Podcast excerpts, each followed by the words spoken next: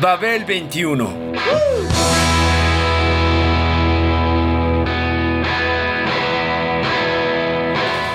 El rock de hoy.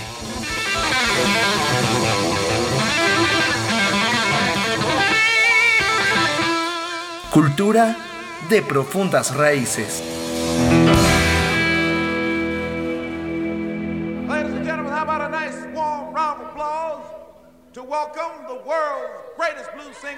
The king of the blues, B.B. King!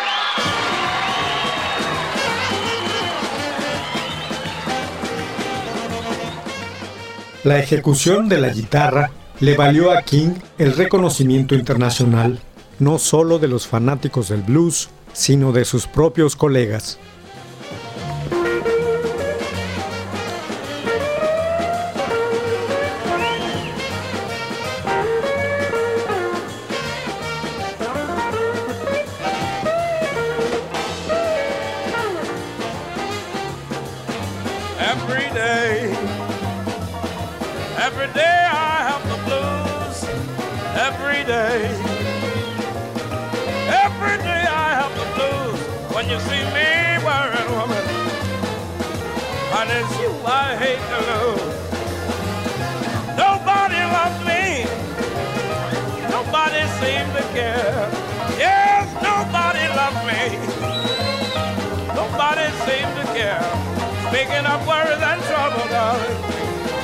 Know I've had my share.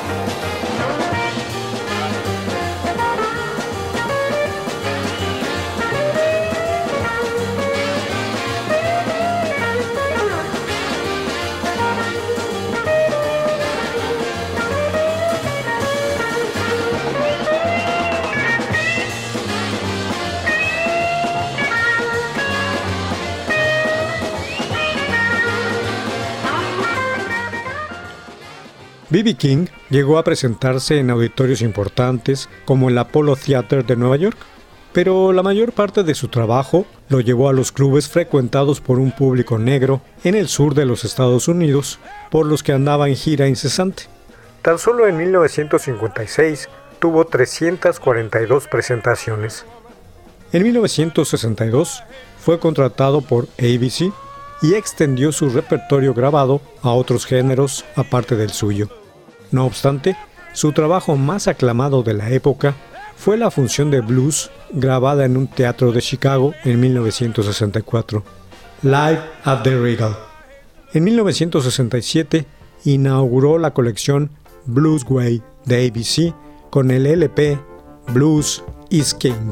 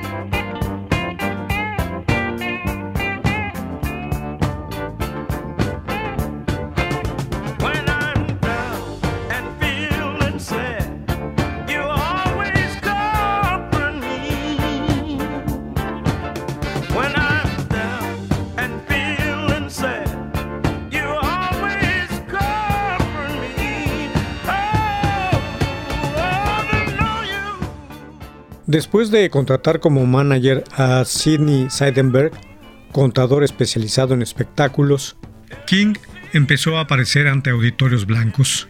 Su inteligencia y profesionalismo absoluto le ganaron la veneración de un público negro que, lo eligió en punto de comparación con todo lo demás.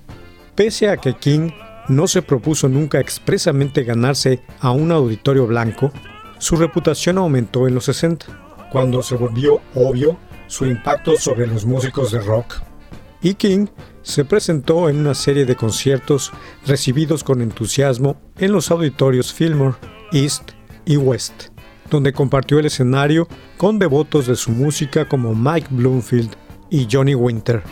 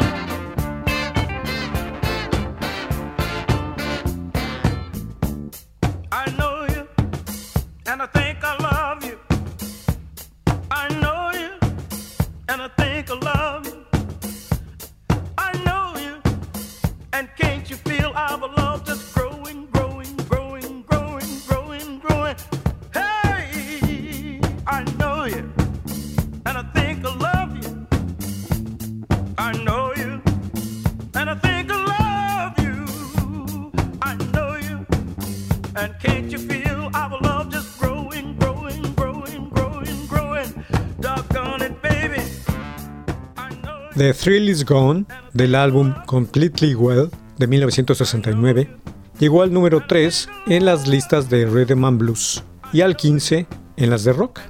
Así, King pudo meter un pie al mercado masivo, paso que reforzó trabajando en comerciales para la televisión y colaborando en soundtracks cinematográficos. En Indianola, Mississippi Seeds de 1970, contó con el acompañamiento de Leon Russell en el piano Carol King en el piano también, Joe Walsh en la guitarra, entre otros, y produjo los hits menores Hummingbird y Change and Things, ambos de las listas de rock. En 1971 grabó una sesión londinense con Alexis Corner, Ringo Starr y otros, y en 1972 LA Midnight, de elaborada producción con los saxofonistas de jazz Red Holloway y Blas Johnson, los guitarristas de rock Walsh, Jesse Davis y Taj Mahal.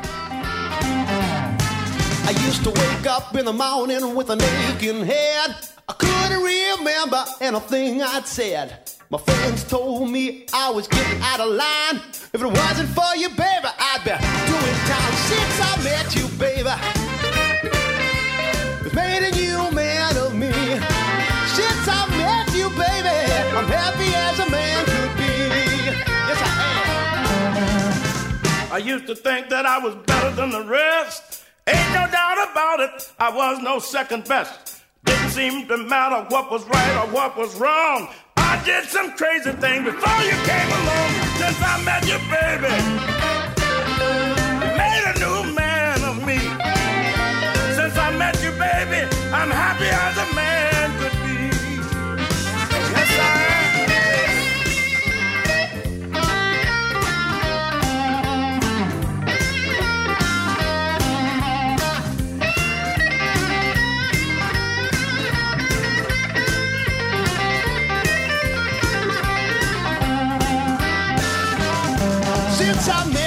baby.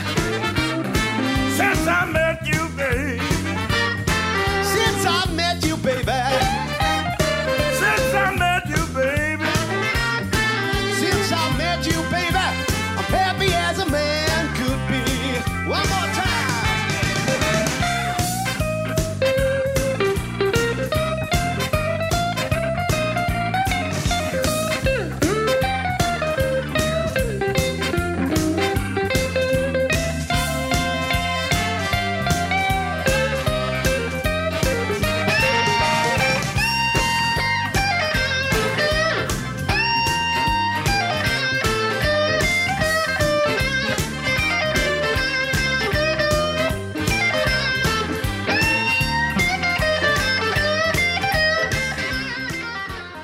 avance de King se detuvo un poco a fines de los 70, aunque siguió siendo bien recibido en sus muchas giras fuera de los Estados Unidos. Pero se reanimó en 1979, cuando se cambió al sello MCA y sacó Take It Home, una colaboración con The Crusaders. En los 80, King siguió grabando excelentes discos. There Must Be a Better World Somewhere es una colección conmovedora de blues contemporáneo al igual que Love Me Tender de 1982, con sus influencias del country. Sin embargo, no tuvieron éxito comercial, en tanto que Blues and Jazz de 1983 figura entre las mejores interpretaciones vocales de King, acompañado por emocionantes arreglos de Big Band. En él, King se reunió con Lloyd Glenn, así como Emmett Cobb en el sax tenor y Goody Shaw en la trompeta. Este disco puso de manifiesto el interés sostenido por King en las formas musicales sobre las que fundó su reputación.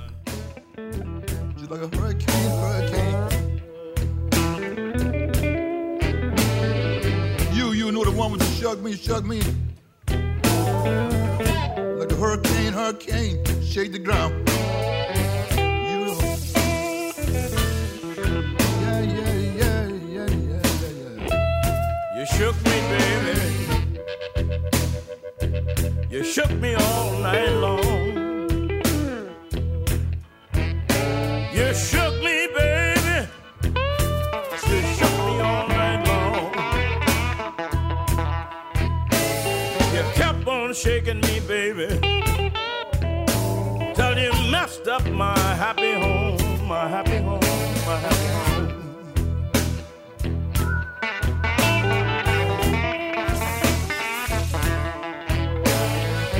woman broke up. My happy home, my happy home.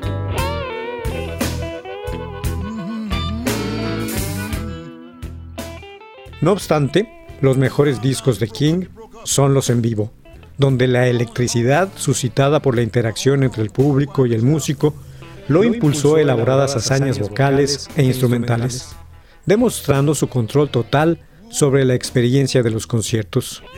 Live at the Regal es el clásico reconocido en este sentido. Lo mismo que Live at Cook County Jail, Live at San Quentin y el destacadísimo Live at the Apollo de 1991.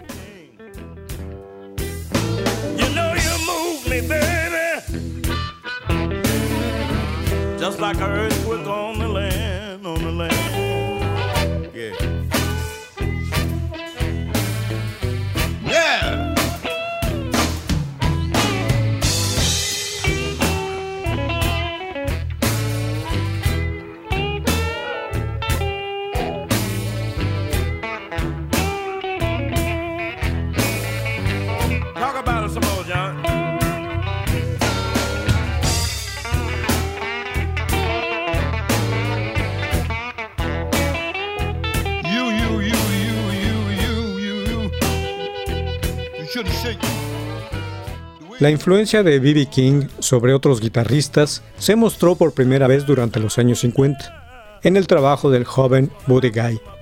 Para los 60 lo imitaban en diversos grados casi todos los cantantes guitarristas de blues de segunda o tercera fila, negros y blancos, particularmente en Chicago.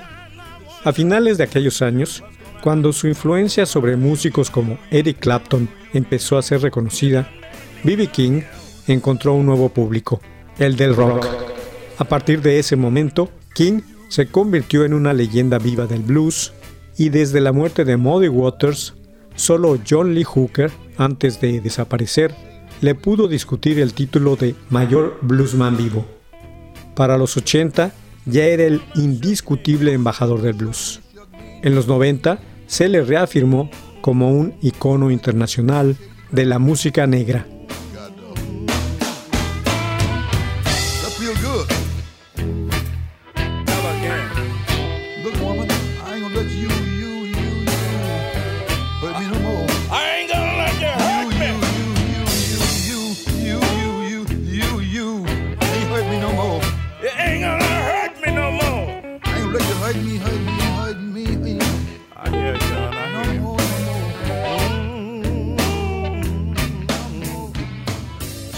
Entrado el siglo XXI, se dedicó a las giras mayormente, tanto en la Unión Americana como en el resto del planeta. Compartió escenarios en diversos festivales internacionales con músicos destacados y como cabeza de cartel. Grabó otros discos memorables. Reading with the King con Clapton en el año 2000, Reflections en el 2003, B.B. King and Friends del 2005, entre otros y aparecieron varias antologías bajo su nombre, la última, The Best of, en el 2006. King efectuaba alrededor de 300 conciertos al año. Para justificarlo decía que tenía que mantener a su familia. Parecía broma, tenía casi 90 años de edad, pero era verdad. De los dos matrimonios que tuvo, sumaba la friolera de 15 hijos.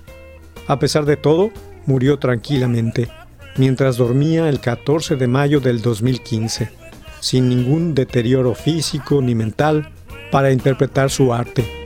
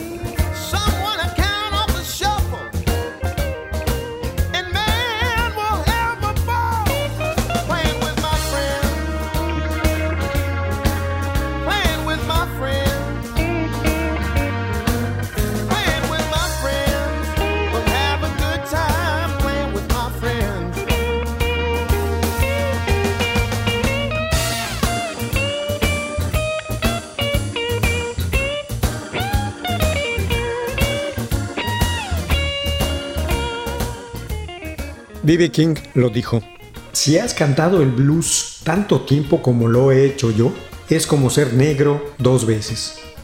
Aunque el juego de palabras más fácil lo haya bautizado como el rey del blues, la distinción que B.B. King se ganó, y a pulso, fue la de embajador del blues.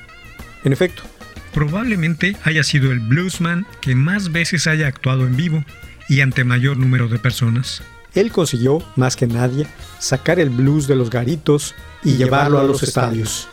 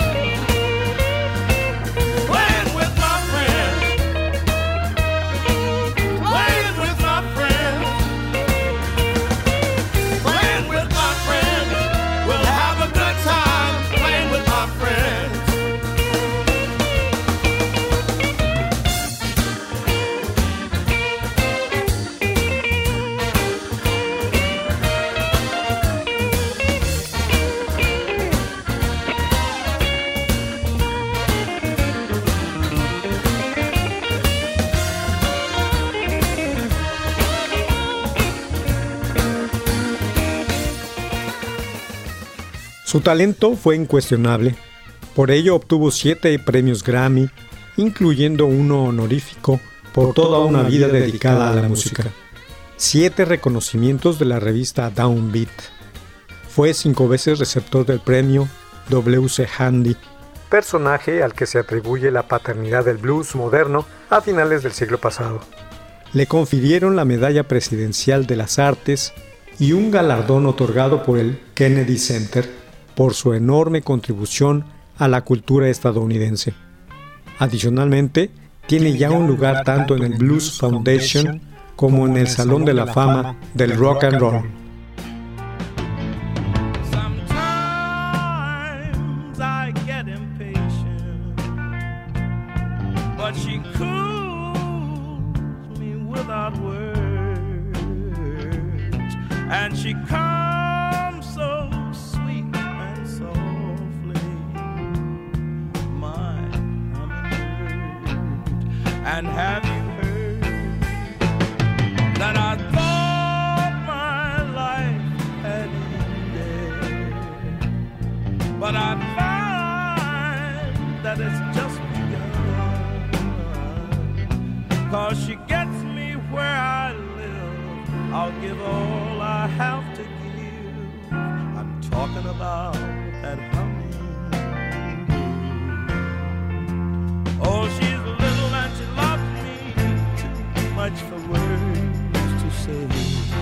When I see her in the morning sleeping.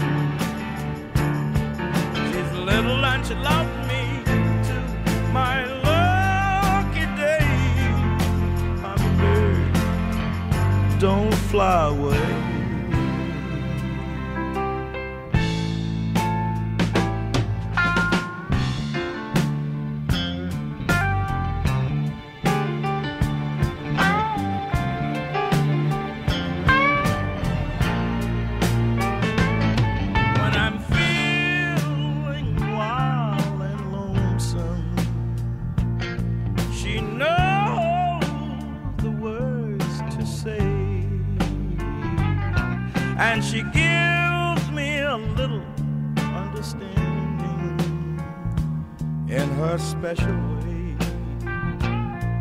I just have to say, in my life, I love no other because she's more than I deserve.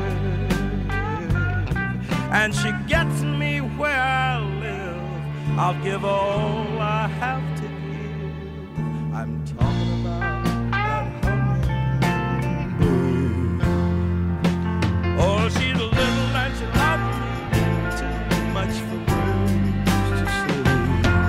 When I see her in the morning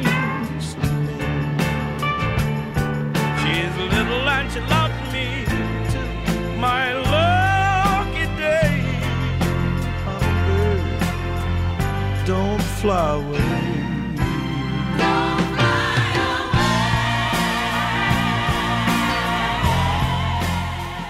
La importancia de B.B. King como guitarrista eléctrico y su influencia sobre generaciones enteras de guitarristas del blues, rock y jazz son inmensas. Contrariamente a la mayoría de sus colegas, King nunca tocó la guitarra mientras cantaba. Se respondía a sí mismo con inflexiones guitarrísticas cuasi vocales. Esta estructura, llamada respuesta, fue herencia directa del gospel. Con estas respuestas guitarrísticas, cantables, B.B. King estableció lo que hoy conocemos como el solo de guitarra. Everybody,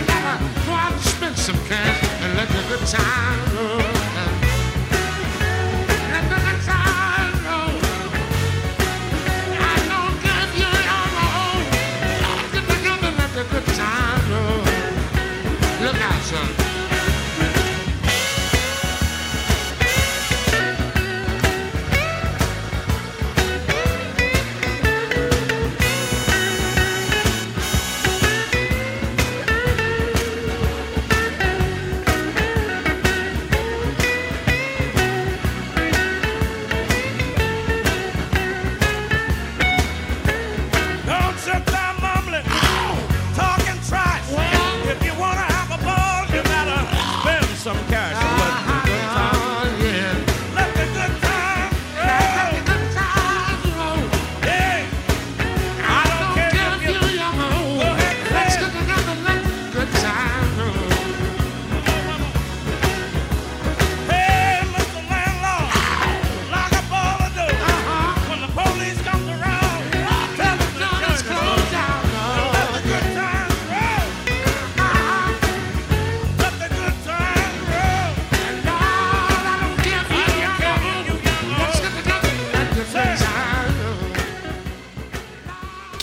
Extraía de ella, bautizada como Lucille, todas sus guitarras se llamarán siempre Lucille, un sonido instantáneamente reconocible.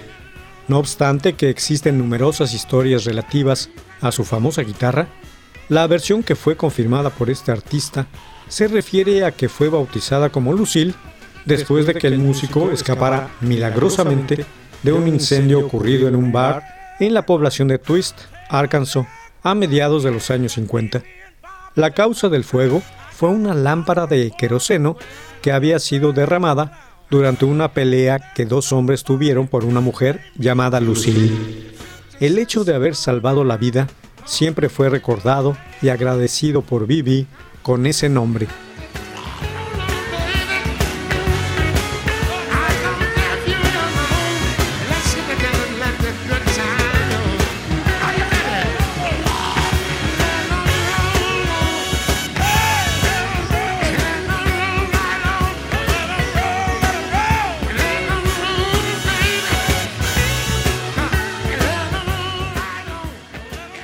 La ejecución de este instrumento le valió a King el reconocimiento y respeto internacional, no solo de los fanáticos del blues, sino de sus propios colegas, como se demuestra en el video llamado Blues Summit, ganador de un Grammy como el mejor álbum tradicional. En este documento se aprecia la actuación de personalidades tales como Coco Taylor, Etta James, Johnny Hooker, Buddy Guy, Ruth Brown y Joe Louis Walker. Esta admiración generalizada hacia B.B. King se debió a que fue un hombre que practicó y predicó la hermandad. Él lo dijo, siempre aspiré a ser amado por la gente, porque yo la amo. Como padre de tantos hijos, B.B. vivía en Las Vegas cuando no se encontraba de gira, pero regresaba siempre a Memphis para actuar en el B.B. King Blues Club, lugar donde se grabó el Blues Summit hoy un tabernáculo para el mundo.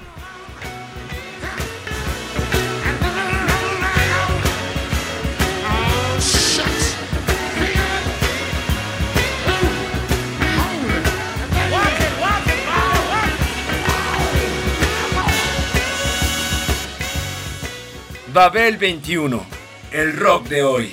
Programa de Sergio Monsalvo. Equipo de producción, Pita Cortés, Hugo Enrique Sánchez y Roberto Hernández.